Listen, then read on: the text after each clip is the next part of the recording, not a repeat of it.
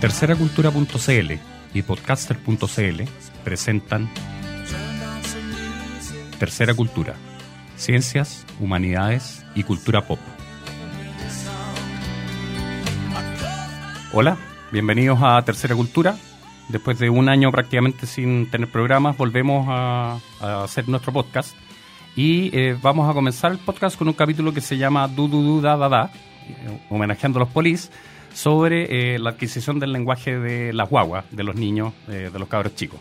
Estamos con Guillermo Soto, profesor de lingüística en la Universidad de Chile y doctorado en lingüística, que es especialista en psicolingüística, en adquisición del lenguaje. Y queremos, bueno, primero saludarte, Guillermo. Hola, ¿cómo estás? Hola, gracias, Ricardo, por la invitación y qué bueno que vuelva el podcast. Em, queríamos preguntarte eh, la, la, pregunta obvia que uno se hace siempre sobre, sobre cómo los niños aprenden a hablar es cuándo empiezan a aprender a hablar. Mm. Bueno, eh, eso es medio... Eh, no es tan fácil definir cuándo empiezan a aprender a hablar, porque tradicionalmente se pensaba que, había como un periodo de prelenguaje, más o menos hasta el año, y luego venía un periodo de lenguaje, pero eh, en los últimos años se ha descubierto que, hay cosas que empiezan a pasar incluso antes del nacimiento de los niños, o sea que ya cuando está constituido el sistema auditivo, ya en ese momento los niños son capaces de, de, escuchar y de discriminar eh, los sonidos que escuchan en el ambiente. Y algunos experimentos muestran que, que esas discriminaciones pueden traspasarse eh, al niño que ya ha nacido. Así que, que, ciertas discriminaciones que el niño aprende a hacer cuando está en el útero materno eh, son discriminaciones que luego van a ser efectivas también cuando el niño ya nació.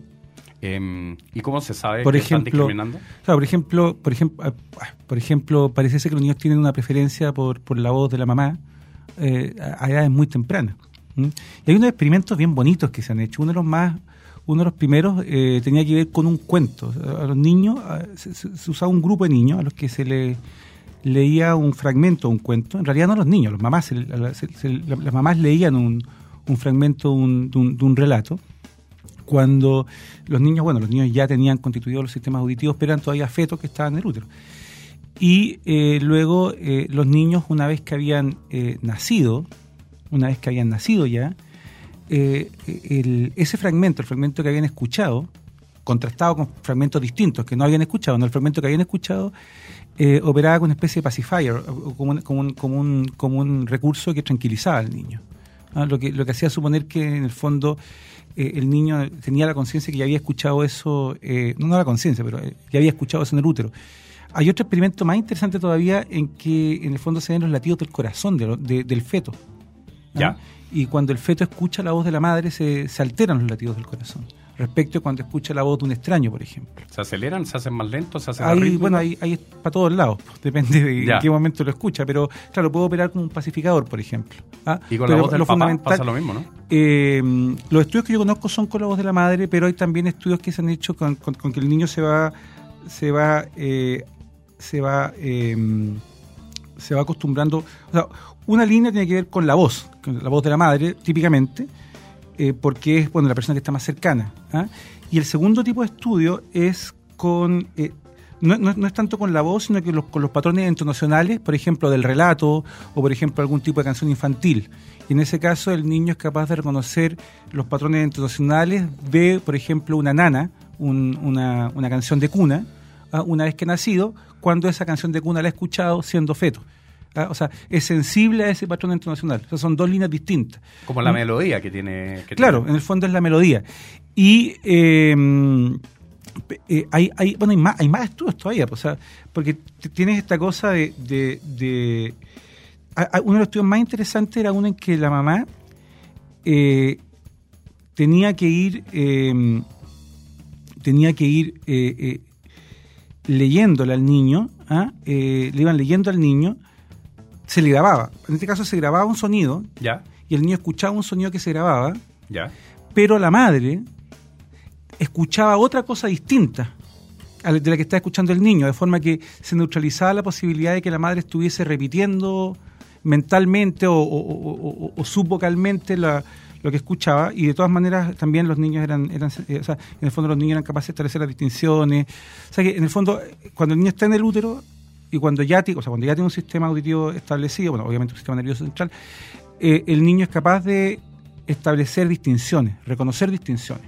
O sea, distinguir, digamos, distinguir la voz de la madre de la voz de un extraño, distinguir la melodía de una canción que ha escuchado anteriormente, una melodía de, otras melodías, o, o, el ritmo y la entonación de un fragmento, un relato, del ritmo y la entonación de otros fragmentos de relato.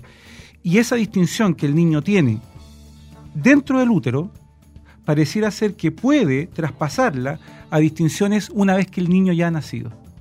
En ese sentido, el niño ya nace con cierto sesgo, porque ya ha sido capaz de establecer distinciones. Muy tempranamente los niños, por ejemplo, tienen sesgo en favor de, del sistema fonológico que escuchan respecto de otros sistemas fonológicos de otras lenguas.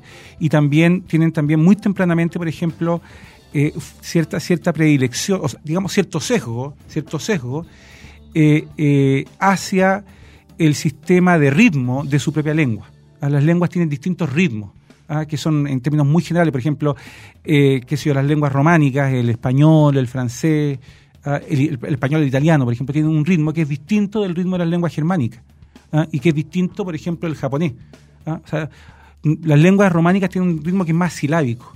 Las lenguas germánicas tienen un ritmo que tiene más que ver con, con pies acentuales, con, con acentos de intensidad y eh, eh, los niños a edades muy tempranas, ¿ah? eh, a, pocos meses, ya son capaces de, distinguir los ritmos de las lenguas.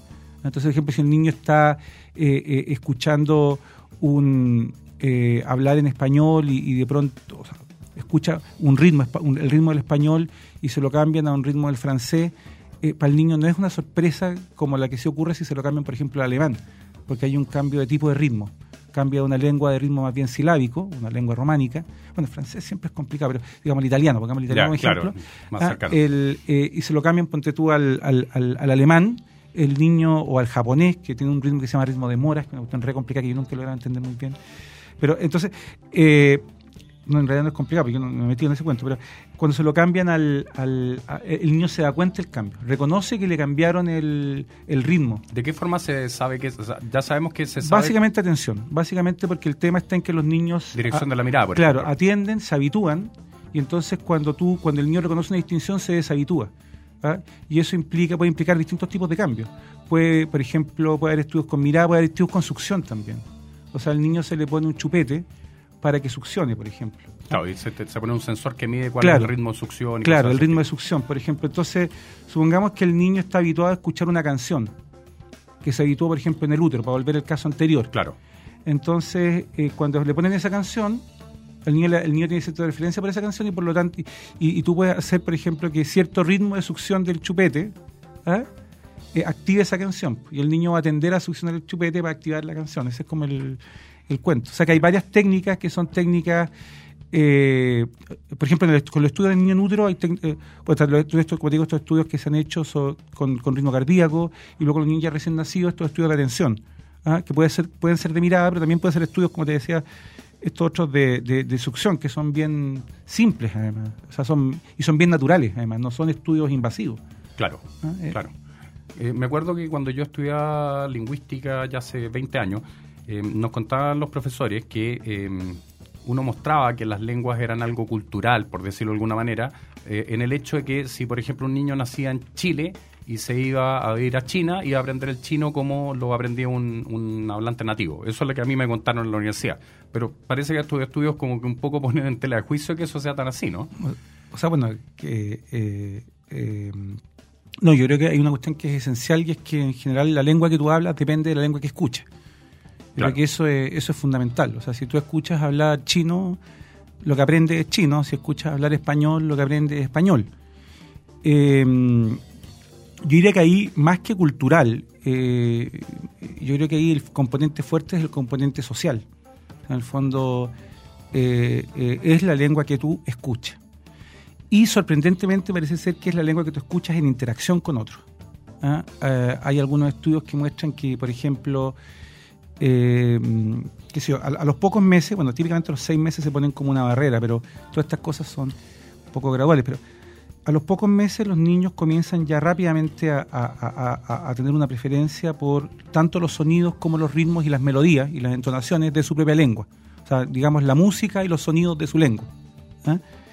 Eh, y vas perdiendo la capacidad de reconocer la música y los sonidos de otras lenguas, que no son la tuya. Pero eh, si tú tienes interacción con gente que, que hable esas otras lenguas, tú logras mantener esas distinciones en la medida en que tengas interacción con esa gente. Hay unos estudios que muestran que es más, tiene mucho más peso interactuar, por ejemplo, una hora con una persona que tiene, que habla una lengua que tiene un ritmo, una melodía y sonidos distintos a los tuyos, a los de tu propia lengua, que eso que hablar una hora con, otra persona, que escucharle una hora en un contacto cara a cara, tiene mucho más eh, efecto que, por ejemplo, ver durante una hora un programa de televisión en que te están hablando en esa, otra, en esa misma otra lengua. O sea, algo raro hay ahí que, hace que, que, el lenguaje se desarrolle fuertemente en la interacción. Por lo tanto, más que, más que la cultura, con, todo el peso que, lo cultural tiene, no, quiero decir que no, el, lenguaje es finalmente un objeto cultural, yo, estoy firmemente, y es un artefacto cultural, un producto cultural, pero finalmente es a través de la interacción social como pareciera ser que el niño va desarrollando su lenguaje. Pero claro, las raíces, como habíamos recién, uno puede retrotraerlas hasta antes del nacimiento, pero son simplemente las raíces. El proceso mismo es un proceso que, que tiene que ver con, con la interacción que el niño realiza con, con otros sujetos. ¿ah? Y por eso el niño no solo aprende la gramática de la, otra de, de, la lengua, sino que aprende también eh, melodías, ritmos, pero también pautas de interacción, forma, eh, eh, estrategias de contacto. O sea, finalmente parece ser que, que, el lenguaje lo que hacemos es aprenderlo en un, en un contexto interactivo. Esa es la, característica. Eh, eso el contexto interactivo yo entiendo que tú lo has estudiado bastante y es una es un modelo que es un modelo que un poco es, es distinto de los modelos de, aprendizaje o adquisición del lenguaje que se manejaban anteriormente. O sea, uno tenía, no sé, el modelo chomskiano en el cual uno venía con una especie de dispositivo que se activaba y, se ponía más, más énfasis en el dispositivo que en cómo se activaba. Parece que, que, que, la idea de, de la interacción eh, aporta como otra perspectiva y, da luces sobre cuestiones que, la lingüística quizás no haya trabajado hasta que empezaron a aparecer estos enfoques, ¿no? Claro, lo que pasa es que hay como varios momentos en, en, la historia, como por lo menos en el siglo pasado y en este siglo, de los estudios sobre, sobre adquisición del lenguaje en los niños. Eh, digamos que yo diría que, que el desarrollo explosivo bueno, hay antecedentes, siempre hay antecedentes. Eh, ¿Ah? Claro, para todo. Claro, qué sé yo, Samético en el siglo VII antes de Cristo, o sea, con los egipcios, siempre hay antecedentes.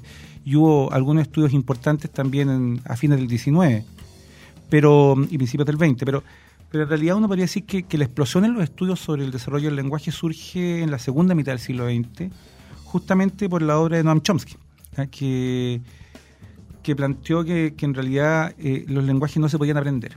la, idea central de Chomsky es que es imposible aprender una lengua. Y entonces se genera una paradoja. La paradoja es que es imposible que la gente aprenda las lenguas, pero es un hecho que la gente sabe lenguas.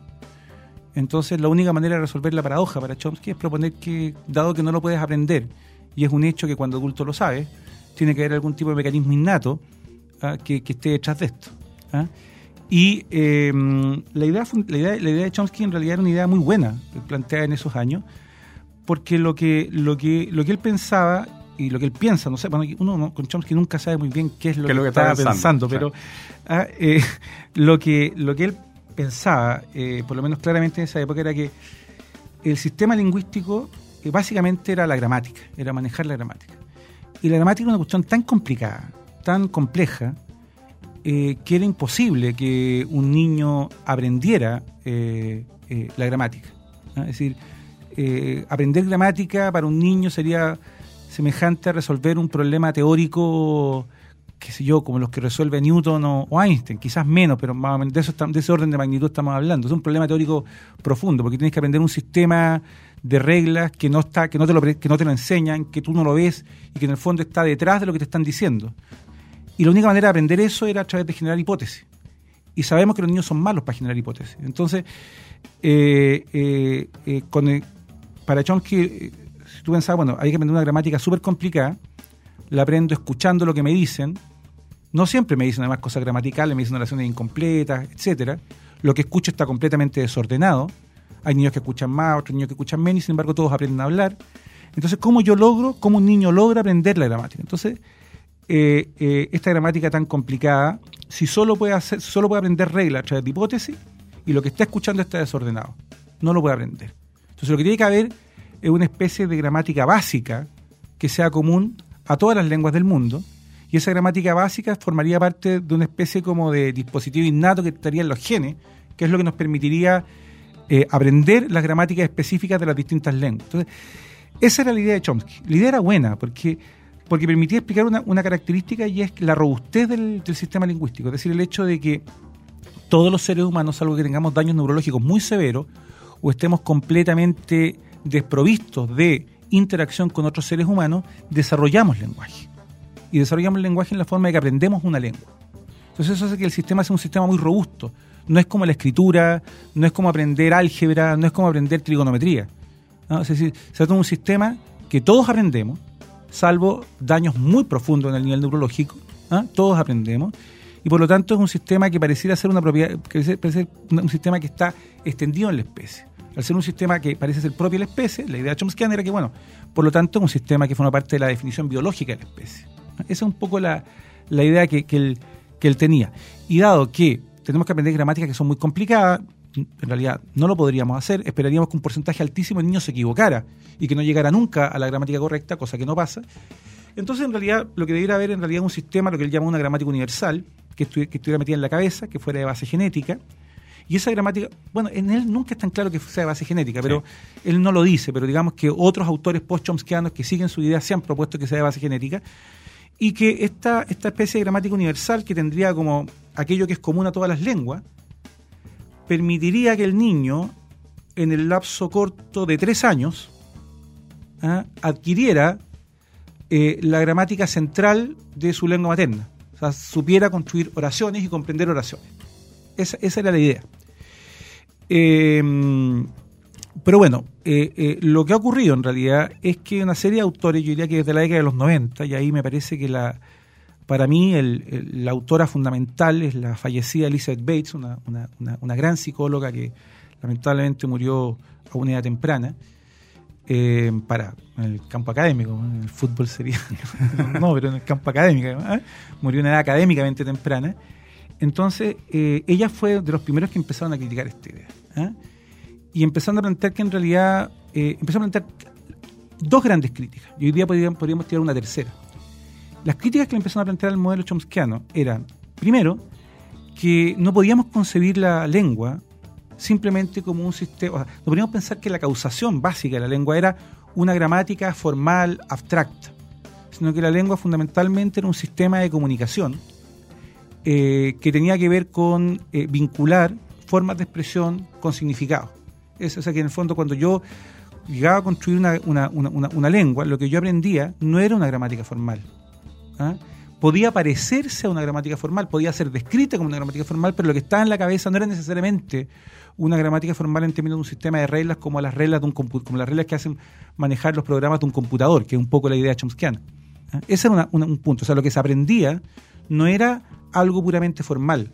Lo que se aprendía tenía función, tenía uso, tenía utilidad en la vida de los sujetos. Eso es una idea central. Y tenía que ver mucho con el significado y con, la, y con, y con, y con las motivaciones de los sujetos para comunicarse con otros. una idea que integraba el lenguaje con aspectos más cognitivos, emotivos, pragmáticos. Esa es una primera idea. Otra idea muy fuerte eh, en Elizabeth Bates eh, fue la idea de que en realidad nosotros no solo aprendíamos generando hipótesis que en realidad el sistema humano, básicamente, y el sistema cognitivo humano, era básicamente un gran sistema que reconocía regularidades. Mm. Lo que nosotros hacíamos era, era, ser, era ser capaz por algún sistema más de corte estadístico de reconocer regularidades en el mundo. Y a partir de esas regularidades podíamos generar esquemas. ¿eh? Y bueno, las dos, esas dos ideas de Bates eh, han tenido un desarrollo explosivo, eh, diría yo, en los últimos 20 años. Y eso es lo que ha hecho cambiar la mirada. Entonces, lo, lo, lo que hoy día se, se piensa, mm, digamos, hay muchas, siguen existiendo los chomskianos, pero lo que muchos autores hoy día piensan, y un poco la idea a la que yo adscribo, es que en el fondo aprender una lengua es aprender una forma de interacción comunicativa con otros, ¿ah? fundamentalmente a partir de cierto tipo, de, un conjunto de habilidades, tanto cognitivas como sociales que tenemos los seres humanos, ¿ah? que tienen que ver con el reconocimiento de patrones en el mundo, por lo tanto lo que escuchamos no es completamente desordenado, tiene cierta regularidad y somos capaces de reconocer esa regularidad, tenemos ciertos sesgos en favor de la comunicación con otros, eso es algo que ya había planteado Tan Slobin eh, eh, allá por los 80, o sea, eh, los seres humanos tenemos cierta preferencia por la interacción verbal con otras personas. ¿ah? Tenemos una motivación para interactuar con otros, una motivación para cooperar con otros, una motivación para informar a otros y ser informados por otros. Y además tenemos una fuerte motivación de aprender, o sea, somos animales que aprendemos, es una cuestión que, es muy característica de nuestra especie. Entonces, si tú, si lo que tú haces, es, si, para ti aprender el lenguaje no es ya aprender un sistema formal, y si para aprender el lenguaye tú ya no, tú ya no entiendes aprender solo como formular hipótesis respecto de reglas de un sistema formal, en ese contexto, tú puedes pensar que efectivamente las lenguas se aprenden. ¿ah? Tienes que explicar la robustez todavía, el hecho de que siempre se aprenda. Pero bueno, ahí ese ya va por otro lado la explicación y, podríamos hablarlo un poquitito más, pero también hay ahí temas que, que han ido como desarrollándose en los últimos años. Pero bueno, me, fui con una cosa un poco más volada, parece. No, pero perfecto, perfecto. O sea, y mm, vamos a seguir con el tema después de nuestro fricazo de la semana, que es eh, la canción de Jordi, un cantante francés muy pequeño, que en los años 90 se hizo popular con Es difícil ser bebé. Escuchamos la canción.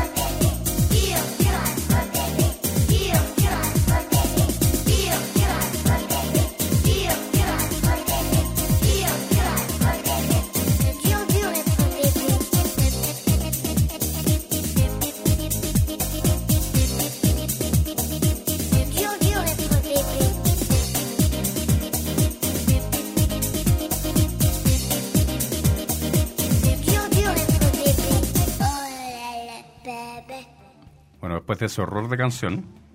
Em, Guillermo, que quedé pensando en, una cosa que habías comentado respecto de, esta idea de interactuar.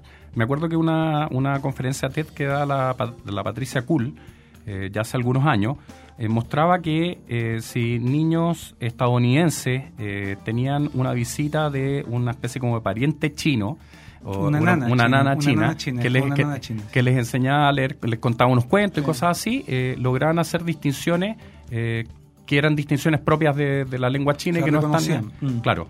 Em, y lo que decía ella a, continuación era que esto pasaba solo si esta nana llegaba a estar con ellos eh, y no si se hacía, por ejemplo, por video o por audio. Y uno sabe que hay todo una, un movimiento, una industria enorme que mueve millones de dólares de eh, enseñarle a los niños a hacer ciertas cosas mostrándoles un video o eh, ver, los canales que son canales orientados a, las guaguas como el Baby TV y cosas así. Claramente lo, lo que dices tanto tú como lo que decía la Patricia Cool, como me muestra que esa cuestión parece que no es tan así.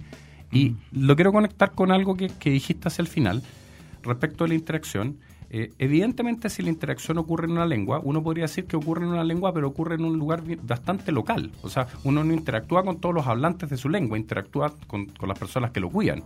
Los, niños aprenden a hablar en un, en un contacto con cierto tipo de personas. Entonces, ¿qué tipo de relación hay ahí? ¿Cómo se conectan estas dos cosas? Eh, si una cuestión sorprendente con el lenguaje justamente es esa. O sea, en el lenguaje de los agentes, los agentes básicos, que serían en este caso las personas que están hablando o, los que están aprendiendo a hablar, que son los agentes, tienen interacciones de nivel local. Y sin embargo, de esas interacciones de nivel local emergen cosas de nivel global.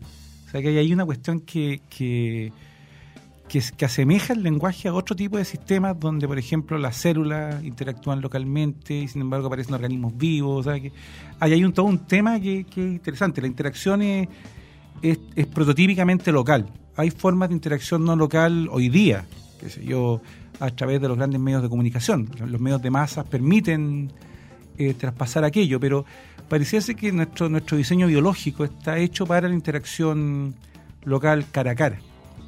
Eh, y, y, y, y, lo que hay es que típicamente cuando interactuamos, o sea, y en ese sentido yo, diría que lo que dice Patricia Kuhl, eh, bueno, en el fondo, claro, tú, explicitaste un poco lo mismo que he dicho, tratado de plantear yo, en el fondo que, que, que, se aprende muy bien en la interacción y se aprende muy mal fuera de la interacción.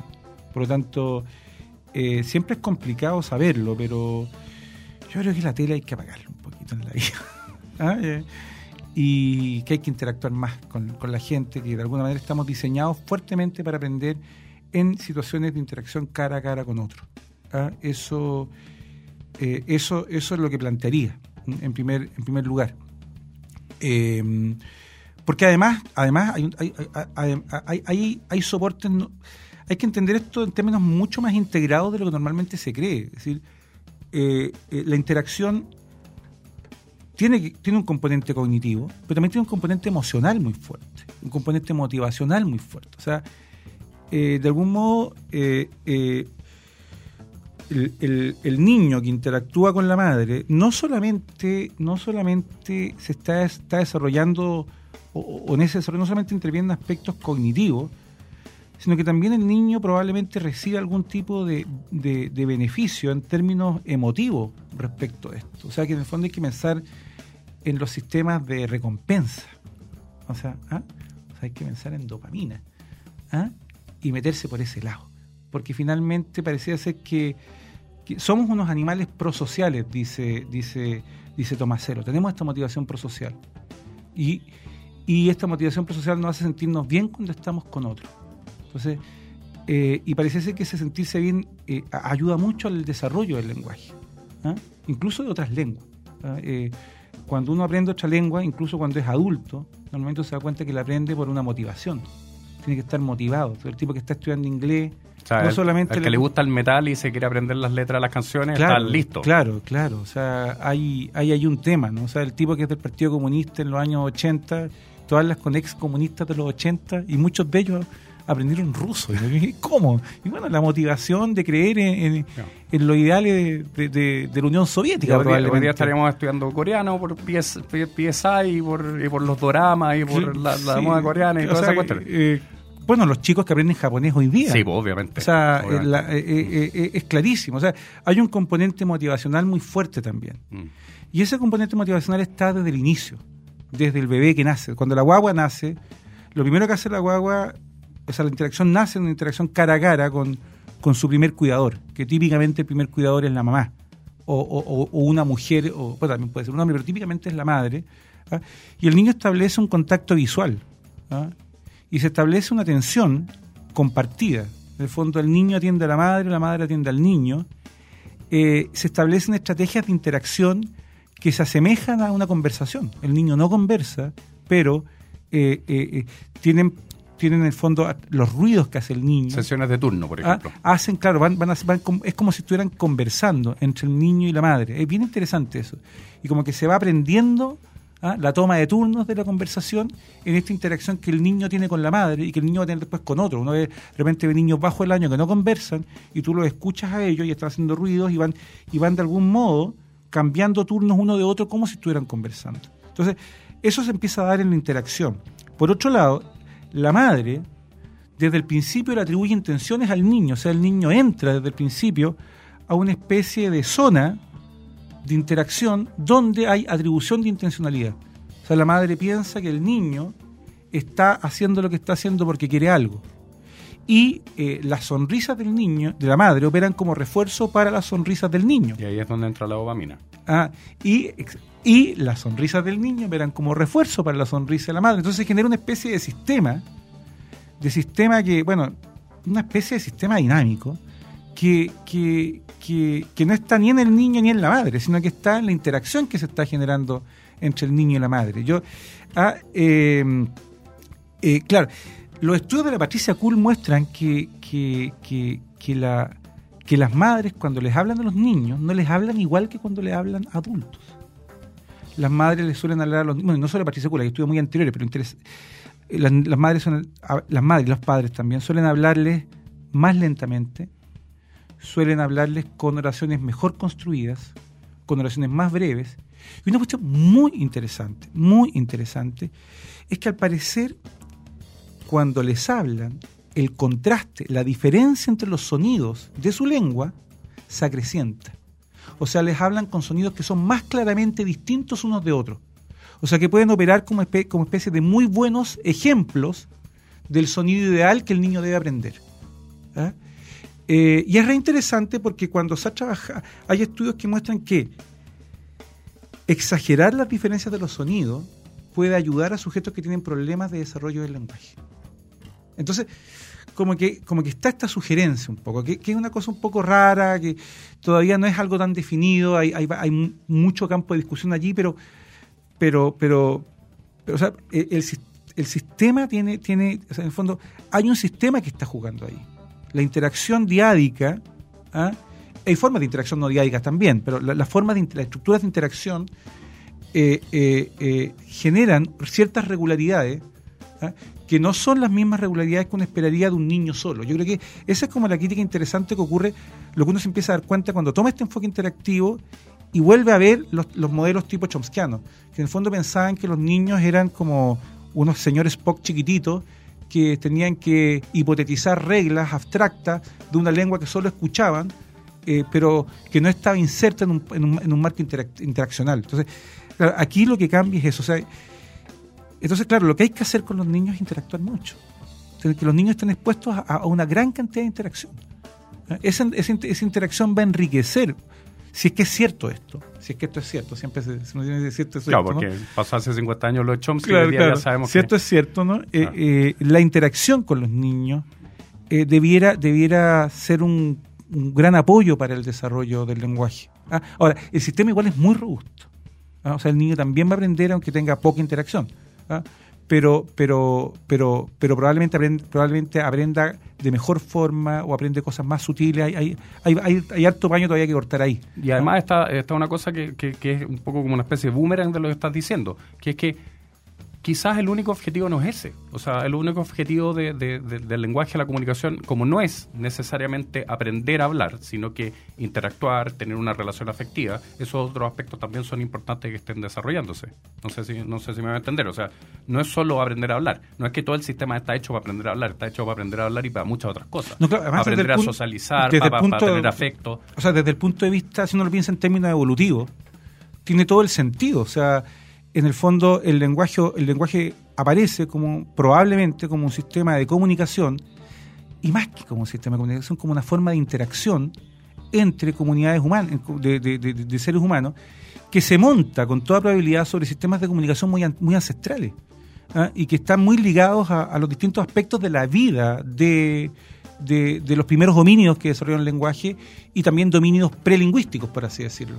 ¿ah? Entonces, entonces, claro, eh, claro, uno no, yo creo que pensar el lenguaje por el lenguaje, yo creo que también es una cuestión un poco, un poco como, claro, creo yo que, que muy restrictiva. O sea, en el fondo, eh, eh, el lenguaje existe en, un lugar que es este lugar de la interacción entre los sujetos. ¿ah? Y existe como un sistema que permite regular esta interacción comunicativa entre los sujetos. ¿ah? Yo, creo que, yo creo que un poco la idea, la idea iría un poco por ese lado. Lo que el niño aprende, en el fondo, es ese sistema. Y lo que tiende a ocurrir es que luego, cuando pasamos a la lengua escrita y adquirimos cierto grado de conciencia, vemos el lenguaje de otro modo. Lo vemos como un sistema de reglas, lo vemos como un sistema donde las palabras tienen significado fijo, lo vemos como un sistema donde existen estructuras gramaticales que son correctas y otras incorrectas, pero me parece a mí que, que, la realidad misma del lenguaje es mucho más fluida, eh, es mucho más inestable, eh, digamos, de los componentes estructurales, quiero decir, del lenguaje, no lo que uno llamaría la gramática, la fonología, la gramática sobre todo, es mucho más fluida eh, de, lo que, de, lo, de, lo que, de lo que el sujeto alfabetizado occidental tiende a pensar que es. Eso, yo, yo, yo, me, arriesgaría un poco. los lingüistas. O sea, básicamente los lingüistas. básicamente, claro, o sea, es, interesante cómo se ha construido toda una ciencia eh, estudiando oraciones aisladas eh, que son imaginadas por sujetos altamente alfabetizados en sus escritorios. O sea, eh, es, una, es una cosa que, que uno uno empieza a sentir que es una cosa un poco una locura. Eh, mm. Cuando en realidad lo que uno debería empezar a hacer fuertemente es grabar interacciones verbales reales de los sujetos y ver cómo ocurre esa interacción eh, en, en, la vida cotidiana. ¿Te fijas o no?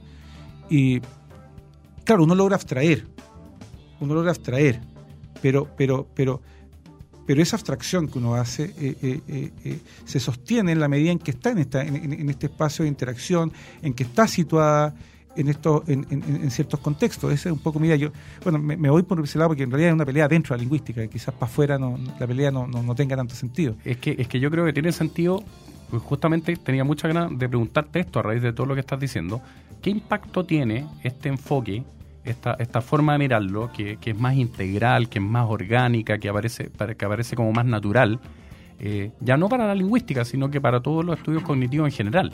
O sea, uno puede decir en el lenguaje pasa eso, pero supongo que eso está pasando en todos los, en todos los dominios cognitivos de, mayor o menor manera. O sea, la, ciencia cognitiva también tiene como que reenfocarse hacia una cosa interaccionalista no solamente en los estudios del lenguaje? yo, yo, yo, yo, creo que este cambio eh, eh, si uno se mete ya como en la teoría cognitiva, como que, mm. yo, pienso que este cambio es, bien, eh, digamos, es convergente eh, con, miradas más situadas de la cognición, miradas más corporizadas de la cognición, eh, miradas más distribuidas de la cognición.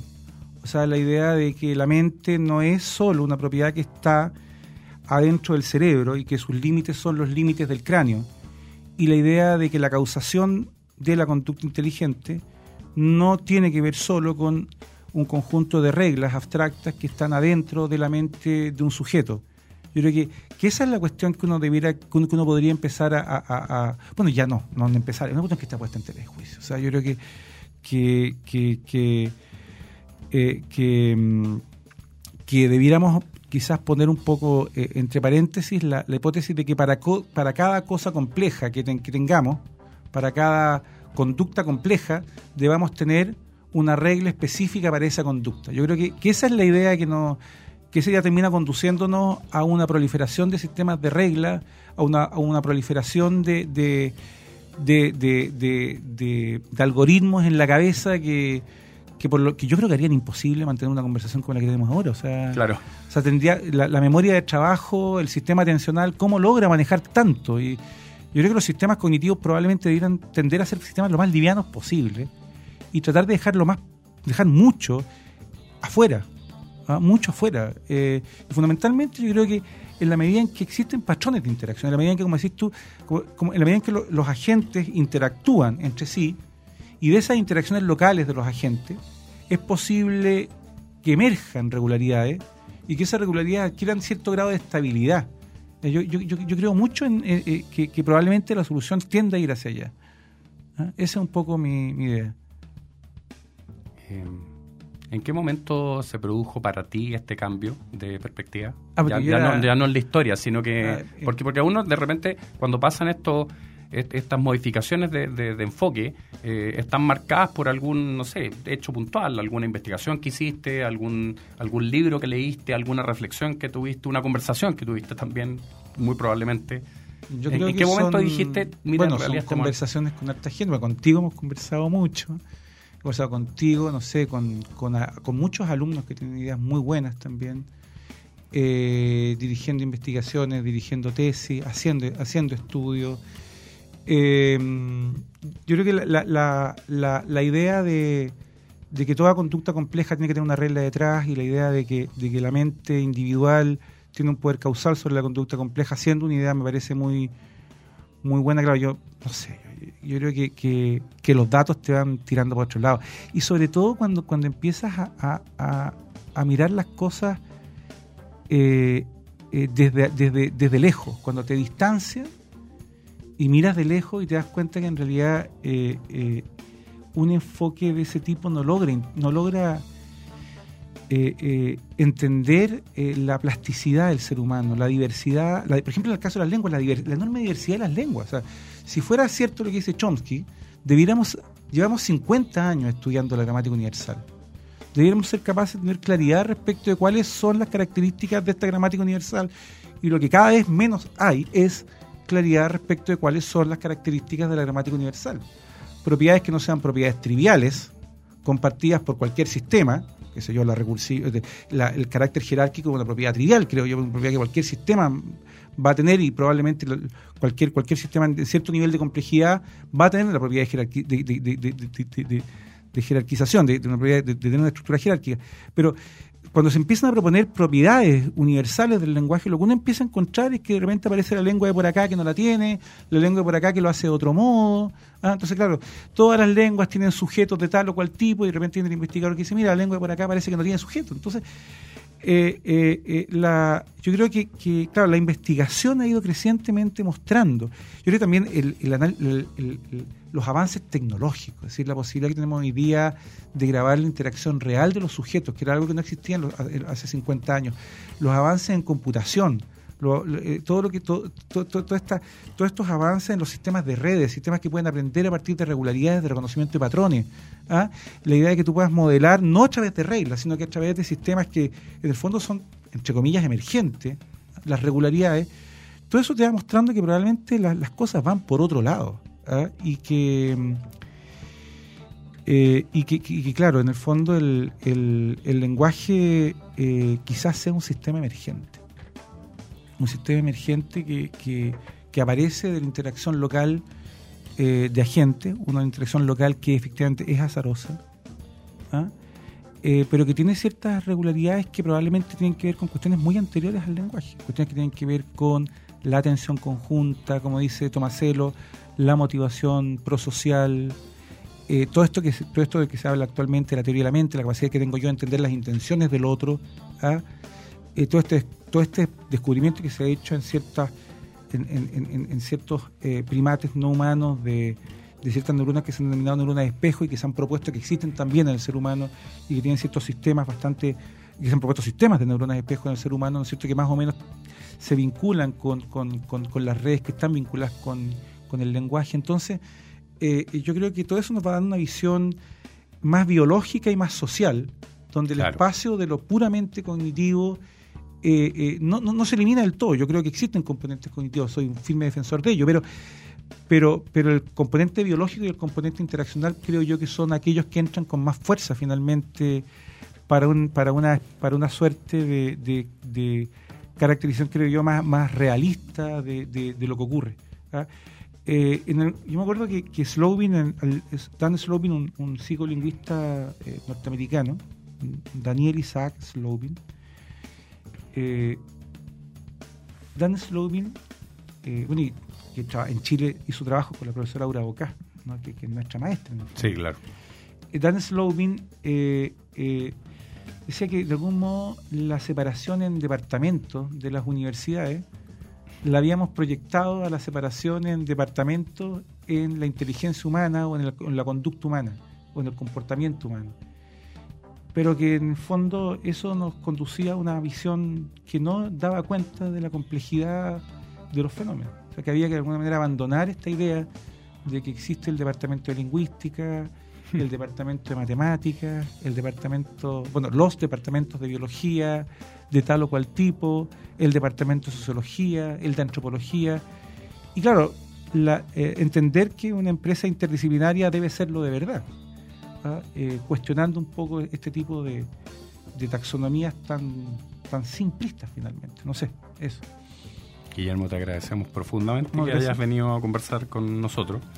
Em, antes de irnos, eh, queremos mandarle saludos a, las personas que, siguen el terceracultura.cl, a los amigos del, del blog, a las, personas de Facebook, a los seguidores de Twitter, a las personas que nos han mandado saludos, eh, a Roberto García particularmente, que, comienza un proyecto interesante aquí en la Universidad de Portales en neuroeconomía, eh, y a, las otras personas que están involucradas en ese proyecto también.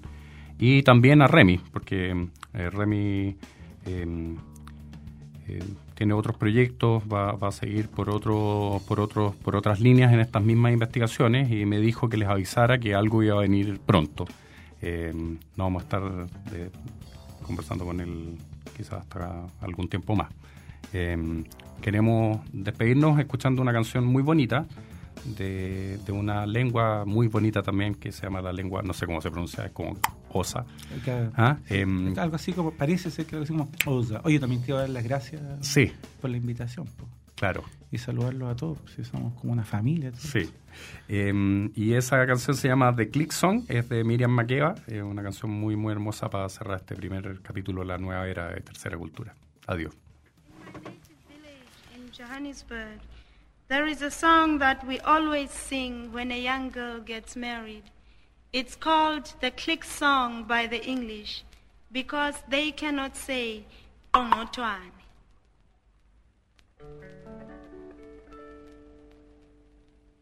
igqirha lendlela nguqongqotshane igqirha lendlela kuthiwa nguqongqotshane igqirha lendlela hayanguqo